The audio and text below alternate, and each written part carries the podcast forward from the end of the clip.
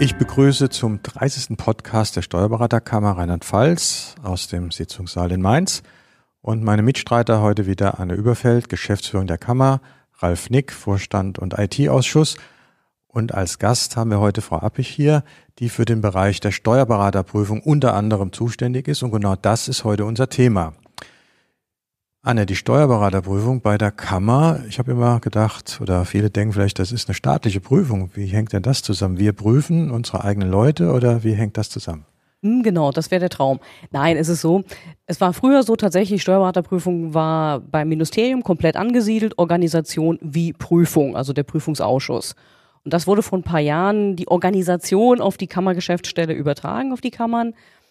Es ist aber trotzdem weiterhin eine staatliche Prüfung, weil der Prüfungsausschuss selbst beim Ministerium angesiedelt ist und vom Ministerium gebildet wird. Natürlich unter Beteiligung der Steuerberaterkammer und mit Steuerberatern im Ausschuss. Das war ja schon immer so. Genau, das war schon immer so.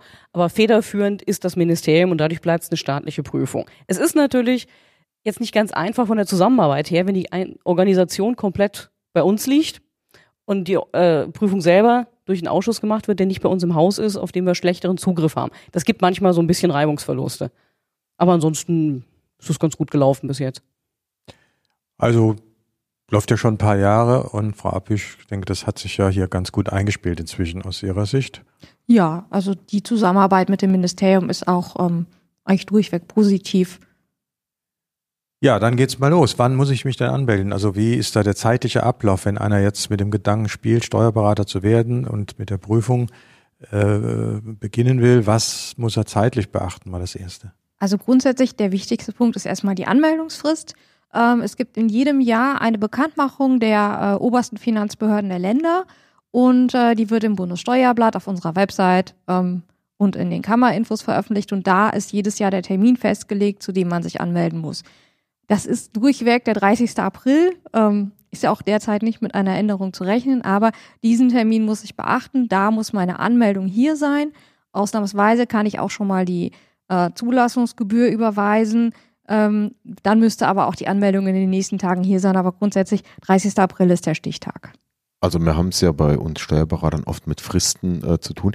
Reicht das, wenn ich dann am 30. oder muss ich am 30. April meinen kompletten äh, Unterlagen hier haben, die Gebühr bezahlt haben, dass ich dann im Oktober vor einigen Tagen hatten wir erst die schriftliche Prüfung gehabt, meine Prüfung ablegen kann, muss ich dann meine Zeiten erreicht haben, die sich für die äh, Steuerberaterprüfung, die wichtig sind, muss das alles am 30. April erledigt sein? Nein, also am 30. April muss weder die Anmeldung vollständig sein, noch muss ich meine Praxiszeiten erfüllt haben. Am 30. April muss ein unterschriebener Anmeldebogen hier sein.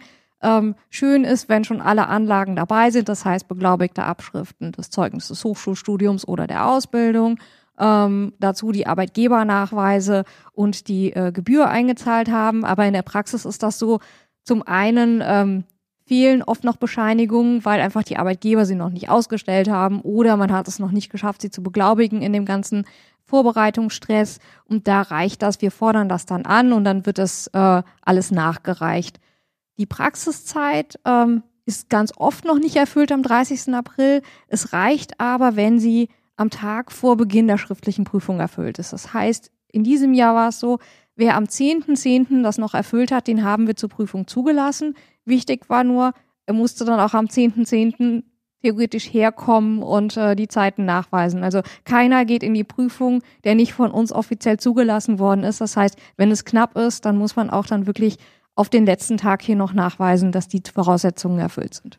Aber das Zeitennachweisen ist ja, glaube ich, ohnehin eines der großen Probleme, weil jeder fragt sich ja, wie viel Zeit muss ich denn hinter mir haben, je nachdem, welche äh, Voraussetzungen ich vom Studium habe. Das ist immer so ein bisschen ein äh, dunkle, dunkles Buch, was da nötig ist. Können Sie da ein bisschen Klarheit reinbringen? Ja, ähm, da ist eigentlich auch der Gesetzeswortlaut ähm, ja sehr eindeutig geworden inzwischen. Früher wurde mal unterschieden zwischen einem Universitätsstudium und einem Fachhochschulstudium. Das war heute, in meiner Zeit noch so, ja. Genau. Und heute sagt das Gesetz ganz einfach, ich brauche ein Hochschulstudium. Da gibt es drei Möglichkeiten. Rechtswissenschaften, ähm, Wirtschaftswissenschaften oder ein Studium mit wirtschaftswissenschaftlicher Fachrichtung.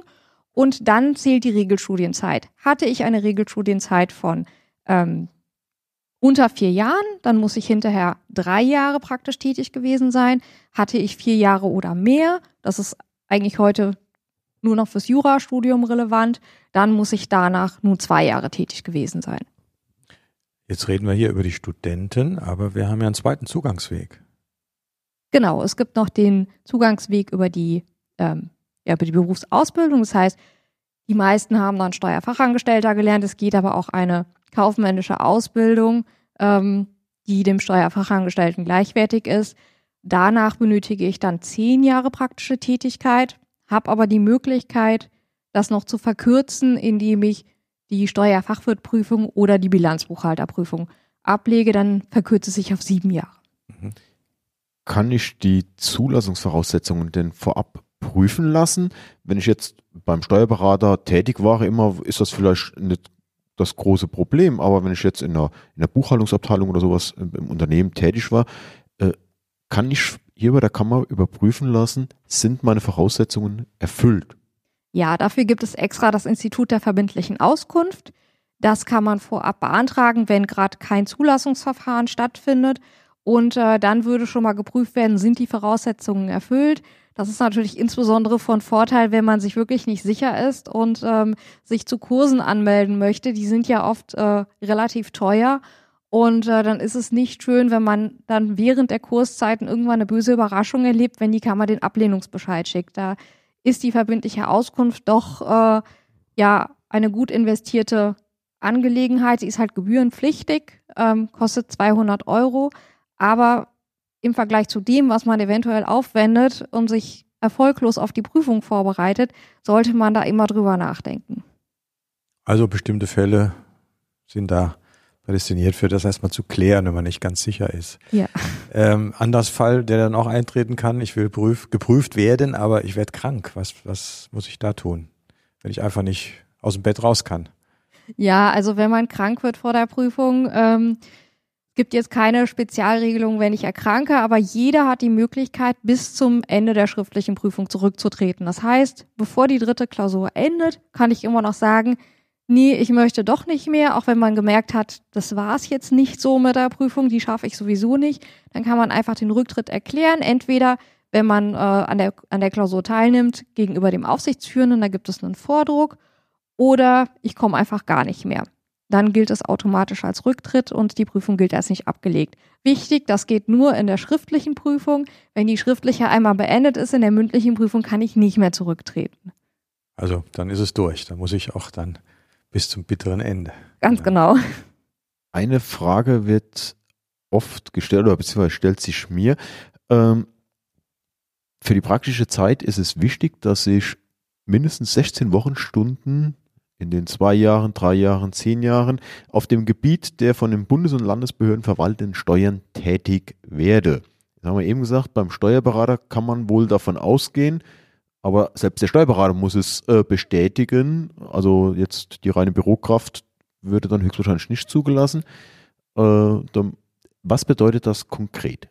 Also die ähm, Tätigkeit auf dem Gebiet der von den Bundes- und Landesfinanzbehörden verwalteten Steuern meint die Vorbehaltsaufgaben des Steuerberaters. Das heißt Abschlüsse, Steuererklärungen, Mandantenberatung. Das sind Vorbehaltsaufgaben. Wenn ich aber hingegen auch wenn ich beim Steuerberater arbeite, kann es sein, dass ich dort nur Buchhaltung mache und vielleicht die, ähm, die Lohnbuchhaltung noch dazu und organisiere das Büro. Das sind keine Tätigkeiten auf dem Gebiet der von den Bundes- und Landesfinanzbehörden verwalteten Steuern. Und wenn ich diese Tätigkeiten überwiegend ausübe, dann kann ich auch nicht in die Steuerberaterprüfung gehen. 16 Wochenstunden müssen auf die Vorbehaltsaufgaben entfallen. Und das wird dann umso schwieriger nachzuweisen, wenn ich zum Beispiel nicht beim Steuerberater tätig wär, bin, sondern im Industrieunternehmen, äh, in der Buchhaltungsabteilung, äh, dann wird es höchstwahrscheinlich schon kritisch, wenn ich da nicht in der Steuerabteilung äh, arbeite. Ich denke mal, das sind oftmals Fragen, die hier auftauchen, oder? Ja, das sind, äh, die Frage taucht oft auf. Ähm, natürlich, wenn ich in einem Großunternehmen in der Steuerabteilung bin, ähm, dann habe ich die Möglichkeit, schon 16 Wochenstunden Vorbehaltsaufgaben zu machen. Wenn ich irgendwo ähm, ja bei in einem kleinen Unternehmen bin, da mache ich dann eher die Buchhaltung. Also die Wahrscheinlichkeit, dass ich dort in der Woche 16 Stunden die Erklärung und die Abschlüsse mache, das ist doch eher gering. Würden Sie das denn überprüfen, wenn jetzt äh, kleines Unternehmen quasi eine Bescheinigung schreibt, ich denke mal, der Arbeitgeber muss ja die Bescheinigung schreiben, dass der Absolvent oder der Prüfling äh, auf dem Gebiet der Steuern tätig ist. Äh, würden Sie oder zweifeln Sie sowas denn auch an? Ja, also wenn wir Zweifel haben, dass das so stattgefunden haben kann, dann äh, schreiben wir den Prüfling nochmal an und bitten um eine Stellungnahme des Arbeitgebers, in der er erklärt, wie das sein kann, dass in diesem Umfang Tätigkeiten angefallen sind. Das überprüfen wir schon, wenn wir Zweifel haben. Gut, jetzt habe ich die Prüfung bestanden, dann bin ich Steuerberater. noch nicht ganz. Wenn Sie die Prüfung bestanden haben, dann steht an erster Stelle noch die Bestellung zum Steuerberater. Ähm, das heißt, man bekommt seine Urkunde, wird über die Berufspflichten belehrt und erst dann ist man Steuerberater. Wenn Sie zur mündlichen Prüfung geladen sind, bekommen Sie direkt einen äh, einen Antrag für die Bestellung mitgeschickt, damit, wenn das gewünscht ist, sofort im Anschluss an die Prüfung die Urkunde ausgehändigt werden kann. Dann geht man tatsächlich nach der Prüfung als Steuerberater hier raus. Dazu ist aber zu sagen, die Prüfung wird abgenommen von dem von der Finanzbehörde, vom Finanzministerium. Die Bestellung, Anne?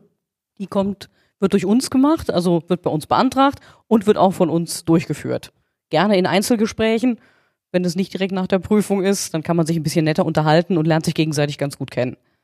Und meistens machen wir hinterher dann auch nochmal eine Feier für alle Neubestellten. Na, die gibt's aber doch jedes Jahr, unsere Genau. genau. Neubestellenfeier. Ja, da lernen wir die denn alle kennen. Informationen, Stichwort Website, gibt's da was? Wir haben natürlich selbstverständlich nur weiße Seiten auf der Website. Nein, alle Informationen finden sich auf der Website der Steuerberaterkammer. Ganz klar. Stichwort Steuerberater. Also alles, was wir hier jetzt im Prinzip besprochen haben und vorgestellt haben, finden wir da.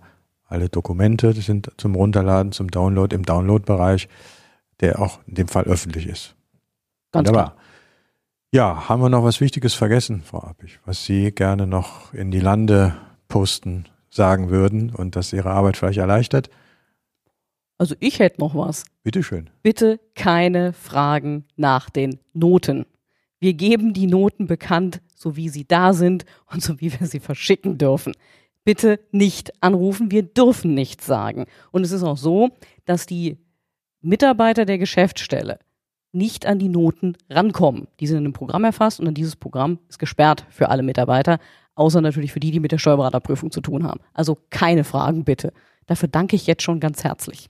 Gut, das werden wir hier nach außen bringen und äh, hoffen, dass dann die Anrufe aufhören. Aber man kann natürlich verstehen, dass jemand, der dann so viel Zeit und äh, auch sicher Geld investiert hat, gerne schnell wissen möchte, wie es denn ausgegangen ist.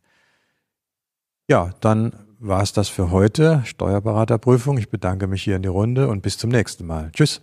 Und tschüss. Tschüss.